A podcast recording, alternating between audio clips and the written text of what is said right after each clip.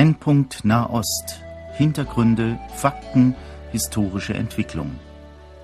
Horst Marquardt im Gespräch mit Johannes Gerloff, Korrespondent des christlichen Medienverbundes KEP, Jerusalem. Hallo Johannes Gerloff, heute wieder per Telefon. Sie in Jerusalem, ich in Wetzlar. Ich heiße Sie herzlich willkommen zu unserem Gespräch. Shalom, shalom. Noch am 25. Februar hatte der palästinensische Ministerpräsident Salam Fayyad bei einem Besuch in der Ibrahimi-Moschee in Hebron verkündet, die Palästinenser würden sich nicht zur Gewalt verleiten lassen. Da hatten sich aber aufgebrachte Palästinenser und israelische Sicherheitskräfte in der Stadt im Westjordanland bereits seit fünf Tagen Straßenschlachten geliefert. Das war nur eine Frage der Zeit, bis die Unruhen auch auf den Tempelberg in Jerusalem übergreifen würden. Und am 28. Februar war das dann so. Einige Dutzend palästinensische Jugendliche hatten sich über Nacht in der Al-Aqsa-Moschee verschanzt, um die Grundsteinlegung für den Bau eines neuen jüdischen Tempels zu verhindern, die radikale Juden angeblich für das Purim-Fest geplant hatten. So habe ich es hier gehört in Deutschland. Was ist das denn? Das ist der Versuch eines Journalisten, in die Schlagzeilen zu kommen, würde ich sagen. Also zunächst einmal, äh, wir haben hier seit Jahren, wenn nicht Jahrzehnten, eine angespannte Lage, die immer wieder hier und dort aufbricht. Und wo es dann natürlich zu Auseinandersetzungen kommt zwischen Palästinensern, meistens Jugendlichen, und dann den Sicherheitskräften, die versuchen, das natürlich in den Griff zu bekommen.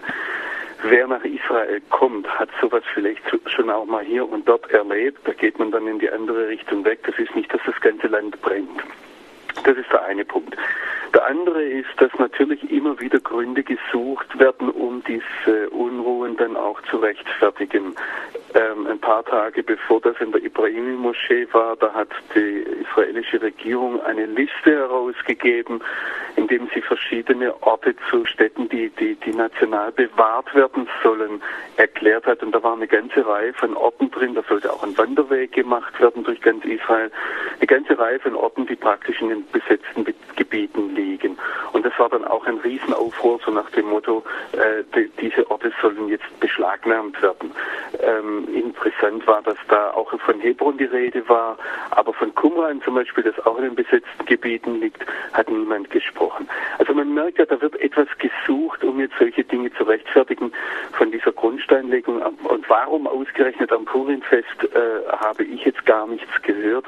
Da wäre für mich interessant nachzufragen, was ist denn da die Quelle, äh, um was geht es konkret. Es gibt natürlich Gruppen, die immer wieder gerade auch zu den Festzeiten einfordern, dass äh, ein Recht von Juden auf dem Tempelberg zu beten vorhanden ist, äh, dass Juden eigentlich ein Recht haben oder Israelis auch überall hinzugehen. Ähm, all das ist nichts Neues, taucht praktisch zu allen ja. Festzeiten wieder auf. Na gut, also auch wenn diese Meldung zu relativieren ist, aber Hebron bleibt ja doch irgendwie auch ein Kessel. Nicht? Wir haben ja das auch öfter erwähnt und äh, in diesem in diesem Zusammenhang wurde auch nochmal daran erinnert, dass im 1994 zum Purimfest ja der äh, jüdische Siedler Baruch Goldstein 29 betende Palästinenser in der Ibrahimi-Moschee getötet hat. Das ist auch schon wieder so eine negative Erinnerung, aber was, was passiert da? Warum ist das immer am Purimfest? Reizt das die Leute zu besonderen Taten? Also ich möchte zunächst einmal gern bei dem Baruch Goldstein anfangen. Ich denke, dass dieses äh, Attentat, das ich in keinster Weise verteidigen möchte. Also da gibt es nichts schön zu machen. Das war ein furchtbares Verbrechen, bei dem äh, Dutzende von Palästinensern erschossen wurden. Aber warum das eben immer wieder so herausgestellt wird in den Medien, ist auch, weil es ein, ein Einzelattentat war. Äh, es gab noch zwei, drei andere vergleichbare Dinge, aber die stehen Hunderten von Attentaten gegenüber, die die Palästinenser verübt haben auf israelische Zivilisten. Daher möchte ich sagen, dass, äh, das möchte ich etwas relativieren, nicht indem ich dieses Verbrechen verteidige, sondern im Gesamtbild. Eine zweite Sache, die man sagen muss, Hebron ist traditionell ein sehr angespanntes Pflaster. Da wurden schon lange bevor es einen Staat Israel gab, Karl May schreibt davon, dass dort gern Steine geworfen werden und die Leute sehr aggressiv sind. Wir hatten 1929 ein Massaker, über das wir gesprochen haben. Also das auch mit Hebron Hebron etwas zusammen und das kommt jetzt in den gegenwärtigen Konflikt hinein. Und jetzt kommt natürlich das Purimfest hinzu. Ähm, ich darf da vielleicht darauf verweisen, dass äh, das Buch Esther, das biblische Buch Esther, dieses Purimfest, das heißt die Ursprünge dieses Purimfestes beschreibt. Und äh, beim Purimfest geht es darum, dass der äh, persische Großvezier Haman versucht, das ganze jüdische Volk auszurotten. Und das gelingt ihm nicht, das misslingt grundlegend. Haman wird dann selbst an dem Galgen aufgehängt, den er für den jüdischen Anführer Mordechai aufgerichtet hat. Und äh, das feiert das jüdische Volk in diesen Tagen. Das heißt, ähm, wir haben hier äh, das Regelrecht in der Luft, dass das jüdische Volk äh, zum Beispiel, indem es sich verkleidet, indem man äh, regelrecht Karnevalsstimmung hat, äh, praktisch den, den Hitlers der Geschichte, sage ich jetzt einmal, also denen, die das jüdische Volk haben, vers versucht haben zu vernichten, dass es denen die lange Nase zeigt. Und das ist natürlich äh, in einer Situation, wo Antisemitismus Judenhass, der weit über die Besatzung hinausgeht in der arabischen Welt, ähm, das, das erzeugt natürlich eine besondere Spannung. Und es ist natürlich auch eine Sache, dass Juden, die jetzt in Hebron wohnen oder auch Leute, die von drumherum nach Hebron kommen, gerade an Purim, ich sage jetzt einmal auf eine bestimmte Art und Weise den, den Antisemiten der heutigen Zeit die lange Nase zeigen. Und das kommt hier in einen Topf von, äh, worüber wir die ganze Zeit sprechen, von politischen Spannungen, von Besatzung, von Unzufriedenheit, Armut. Das wird jetzt all alles damit hineingemischt und, und äh, erzeugt eben entsprechendes Überkochen, und zwar auch in dieser Situation. Ich weiß nicht, wie weit unsere Hörer das Buch Esther kennen. Sie haben ja eben schon ein bisschen äh, gestreift, dass also die Esther eine Jüdin verheiratet mit dem König, der aber nicht weiß, dass sie eine Jüdin ist. Und das ist eine ganz hohe, spannende Sache. Wollen Sie es in ein paar Sätzen nochmal vielleicht für die, die nicht genau informiert sind, ein paar Sätze mal kurz zusammenfassen? Ich möchte das äh, unseren Hörern sehr ans Herz legen, sich das Buch Esther einmal vorzunehmen. Es ist ein sehr spannendes Buch. Es ist ein Buch, wo sich manche Leute fragen, wie das überhaupt in die Bibel reinkommt, weil das Wort Gott oder Gott in dem Sinn äh, überhaupt nicht erwähnt wird in diesem Buch. Man muss hier Übertragungen vornehmen, um Gott darin zu finden. Es ist ein Buch, das mit sehr viel Ironie und Witz geschrieben ist. Ähm, es ist ein Buch, das auch an vielen Stellen eigenartigerweise ganz große Aktualität besitzt. Da wird zum Beispiel der Haman zitiert, also dieser persische Großvisier, wie er zum König Ahasveros kommt. Äh, das ist der König Xerxes in der Geschichte. Und er begründet dann, warum er möchte, dass der König Ahasveros ähm, das jüdische Volk umbringen soll. Er sagt, es gibt ein Volk zerstreut und abgesondert unter allen Völkern in allen Ländern deines Königsreichs und ihr Gesetz ist anders als das aller Völker und sie tun nicht nach den Königsgesetzen und dann sagt er, es ziemt dem König, sie nicht gewähren zu lassen. Gefällt es dem König, so lasse er schreiben, dass man sie umbringe. Das heißt, das Interessante ist, der, der Grund für diesen Judenhass damals ist eigentlich genau der Grund für, für Judenhass in allen Zeiten, dass die Juden anders sind, dass sie sich absondern, dass sie eigenartig sind, dass sie eigene Gesetze haben und dass sie diese eigenen Gesetze über die weltlichen Gesetze stellen, die es um sie herum gibt. Nun ist ja die Sache damals gut ausgegangen. Der äh, Onkel der Esther hat sie retten können, der Mordechai. Eine wunderbare Geschichte. Und äh, wir verstehen auch, dass die Juden sich gerne an dieses Ereignis erinnern und darum also Purim feiern. Kann man dem, dem Wort Purim noch ein bisschen nachforschen? Was, was heißt das? Was, ist, was heißt Purim? Ja, Purim ist ein, ist ein persisches Wort und das heißt eigentlich Lose. Und es wurden damals Lose geworfen, um dann festzustellen, also der Hamann wollte sagen, an dem, und Tag, dem Tag werden alle Juden umgebracht. Und letztlich durch die Intervention der Esther, die das sehr geschickt macht, ihr Mann weiß gar nicht, dass sie eigentlich Jüdin ist. Und das ist das Schöne an der Geschichte, also es ist richtig spannende Geschichte, ähm, wie sie dann ihrem Mann sagt, ja der, der Hamann, der da sitzt, also die lädt die beiden zu einem Festmahl ein, sagt, der will mich umbringen und weder der Haman noch der König wussten, dass die Esther Jüdin ist und äh, da gibt es eine Wende, äh, die dann dazu führt, dass am 14. Adar, das ist das, das Datum, an dem äh, die Lose bestimmen, dass da praktisch die Juden umgebracht werden, äh, da wird dann praktisch an diesem 14. Adar der Haman aufgehängt an dem Galgen, den er für den Onkel der, oder den Cousin der Esther äh, hat aufrichten lassen und die Juden dürfen sich dann wehren und letztlich werden dann die, die die Juden angreifen, umgebracht und nicht das jüdische Volk. Ja, das ist natürlich schön, dass man da feiert. Sie sagen, äh, also hat Karnevalcharakter dieses Fest. Wenn nun heute in Israel Purim gefeiert wird, denkt man dann eigentlich eher an die Esther oder auch an den Sieg über den Antisemitismus, von dem Sie eben gesagt haben, dass diese Feier sozusagen eine lange Nase zeigen ist all denen, die antisemitisch vorgehen. Also zunächst einmal ist es ein, ein biblisches Fest und äh, die, die Bibel sagt uns hier, dass man an diesem Tag ein Festmahl halten soll, dass man, äh, das ist jetzt Esther 9, also am gegen Ende des, des Buches, da, da schreibt der Mordechai auf, wie man dieses Fest feiern soll und er sagt, man soll äh, sich freuen und äh, man soll an der Freude andere teilhaben lassen, indem man Geschenke gibt und dann auch den Armen Gaben schickt. Also das ist zunächst mal so eine Grundordnung, es sehr viele Geschenkpakete in dieser Zeit im Purimfest ausgetauscht. Aber dann kommt eben dieser andere Charakter dazu und der hat natürlich einen, äh, ich meine, das ist jetzt über Jahrhunderte hinweg gewachsen. Juden haben das in Verfolgungszeiten gefeiert in Europa. Juden feiern das heute. Sie haben das auch im, äh, im Blick auf das Dritte Reich gefeiert und da gibt es dann auch Traditionen. Äh, also man kann, ich muss vielleicht dazu sagen, unter orthodoxen Juden ist Alkohol traditionell kein Problem. Das ist ganz interessant, obwohl es ja zu jedem Schabbat mal Wein gibt.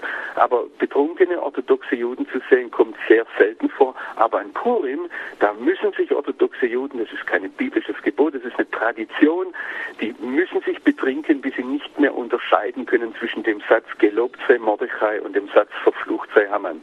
Also ähm, auch das ist so eine lange Nase. Eigentlich ist Betrunkensein im Judentum etwas ganz, ganz Negatives. Äh, man denkt an den König Salomon, der sagt, der Wein geht rein, das Geheimnis kommt raus.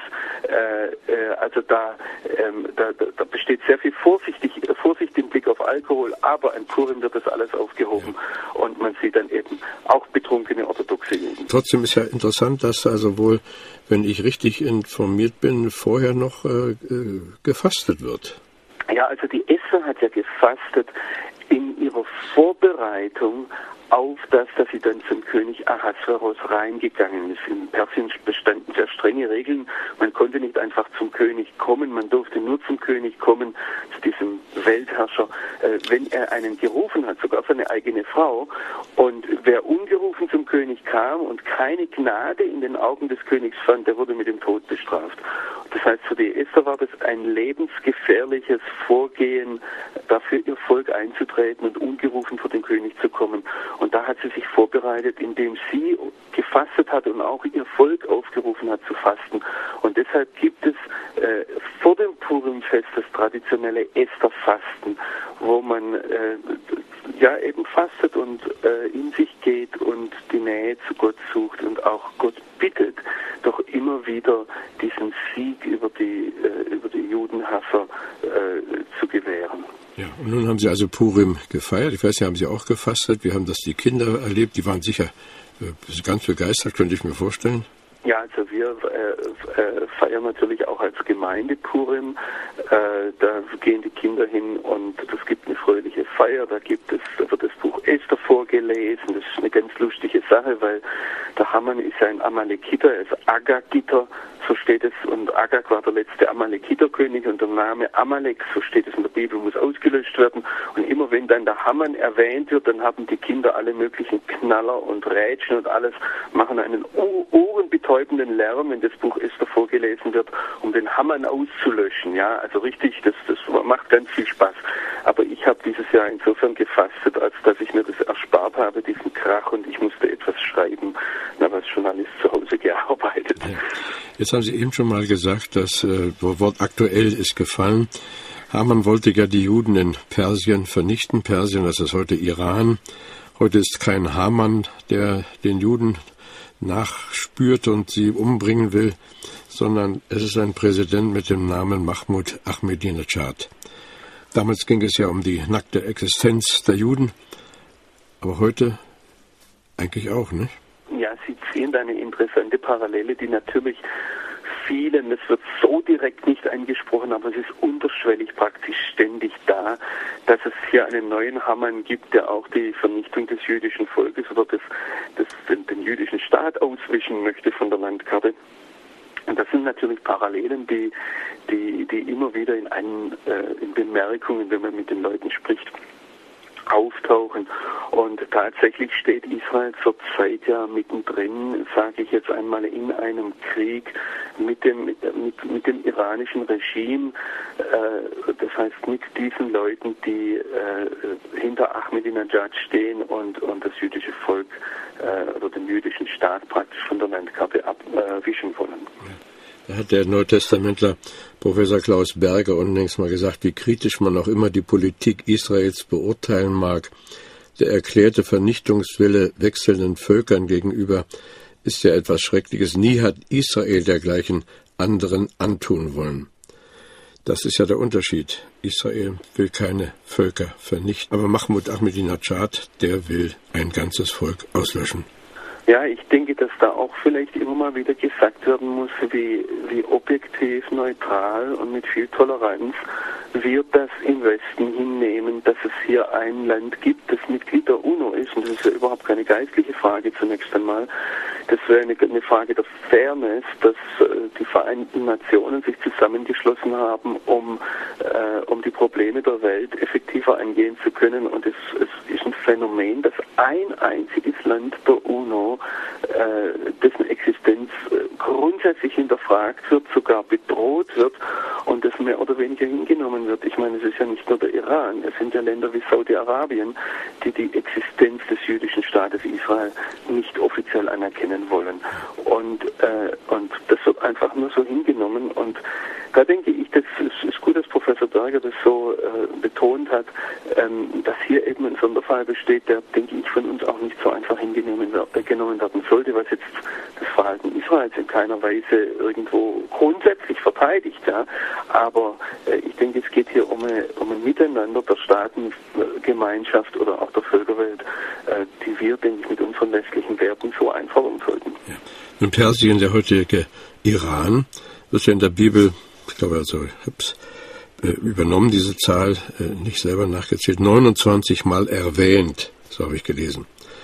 29 Mal. Noch vor 30 Jahren hatte man Hoffnung auf ein friedvolles Zusammenleben. Das ist aber jetzt ganz anders.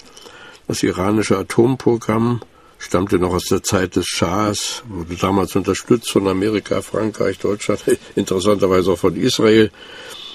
Später hat dann der Vater der pakistanischen Atombombe Pläne für den Bau der Zentrifugen geliefert. Inzwischen hat der Iran Dutzende von Anlagen, die also nicht nur zur, ja, Sie sagen ja noch immer zur friedlichen Nutzung der Nuklearenergie nutz, äh, eingesetzt werden soll. Aber wir wissen all und ahnen, dass dahinter ganz andere Pläne stecken. Drohungen aus dem Iran. Wie verhält man sich in Israel? Wie reagiert man darauf? Also zunächst einmal wird hier in der Öffentlichkeit sehr viel diskutiert. Was das Militär genau macht, äh, weiß man nicht. Auch die Politiker sagen, wir wollen auf alle äh, Eventualitäten vorbereitet sein. Äh, es, es, wird diskutiert, auch wir als Journalisten werden immer wieder eingeladen zu Hintergrundgesprächen mit Experten.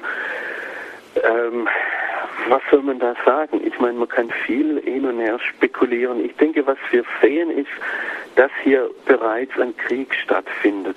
Vor ein paar Wochen wurde dieser Waffenhändler von der Hamas, der ja den Waffenhandel aus dem Iran in den Gazastreifen organisiert hat, äh, der wurde tot aufgefunden. Und natürlich vermutet man gleich Israel dahinter, wobei mittlerweile Vermutungen, es könnten auch arabische Geheimdienste gewesen sein, auftauchen. Man weiß nichts Bestimmtes, aber aber wir wissen zum Beispiel, dass auch äh, die Hamas wird von Iran unterstützt, auch die Hisbollah im Norden von Israel.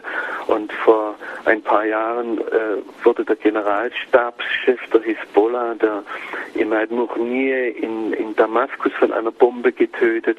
Wir wissen, dass äh, iranische Atomphysiker äh, immer wieder durch äh, gewaltsam ums Leben gekommen sind und äh, auch die Beratungen in, in den europäischen Ländern, in Amerika, wenn man über Sanktionen spricht, ist natürlich eine, äh, ein, ein Indiz dafür, dass hier unter der Oberfläche bereits ein Kampf stattfindet, der, äh, der sehr massiv geführt wird.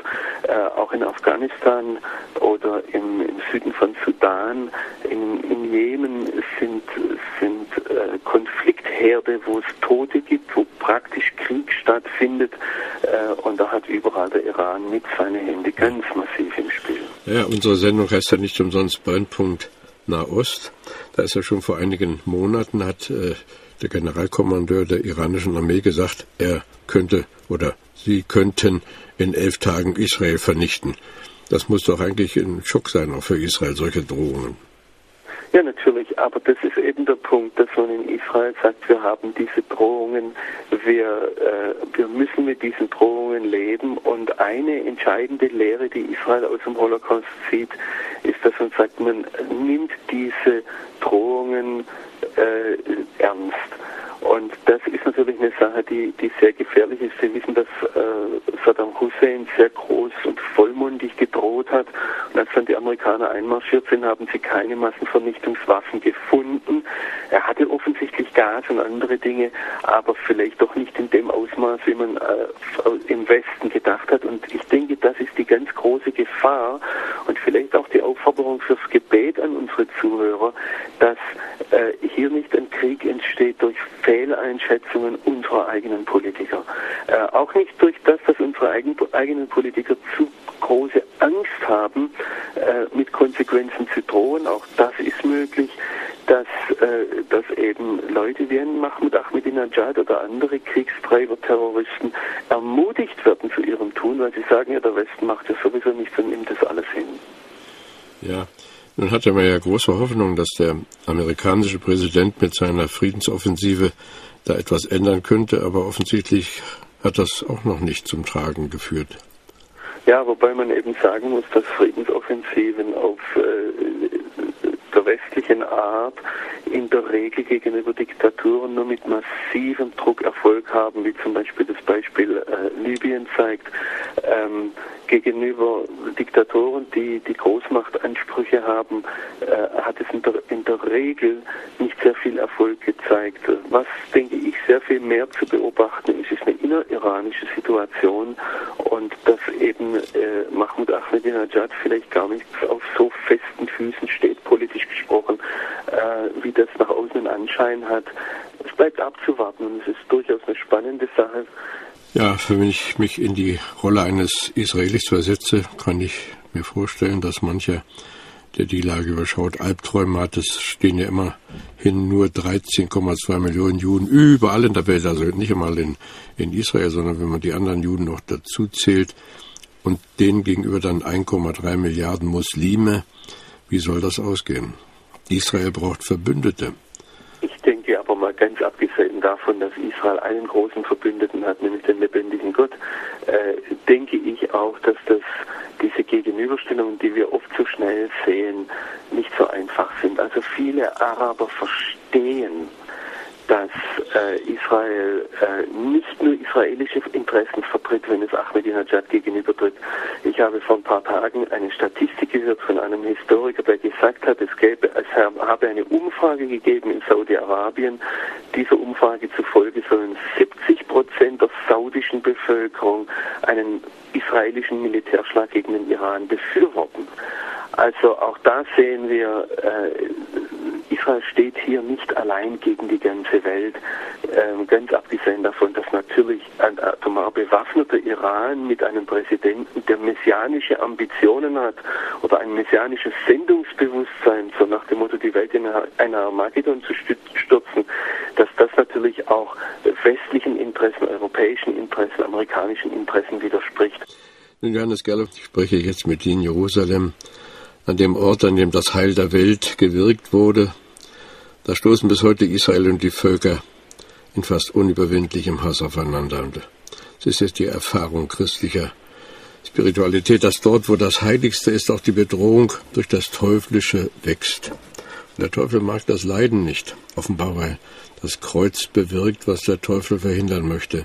Haben Sie manchmal da auch den Eindruck, dass äh, hier schon ganz andere Dimensionen sich entwickeln, dass ganz andere Kräfte im Kampf miteinander liegen als die, die wir mit den Augen sehen und von denen die Medien berichten?